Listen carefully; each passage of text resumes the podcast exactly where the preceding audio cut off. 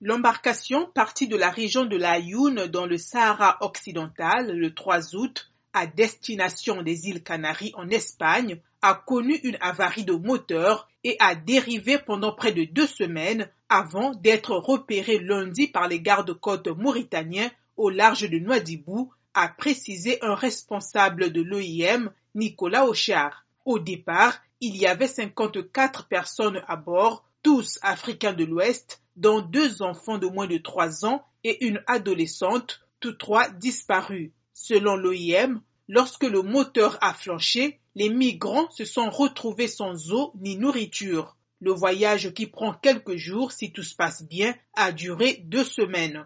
Environ 300 personnes au moins sont mortes ou portées disparues depuis le début de l'année sur la route atlantique vers les îles Canaries, porte d'entrée en Europe.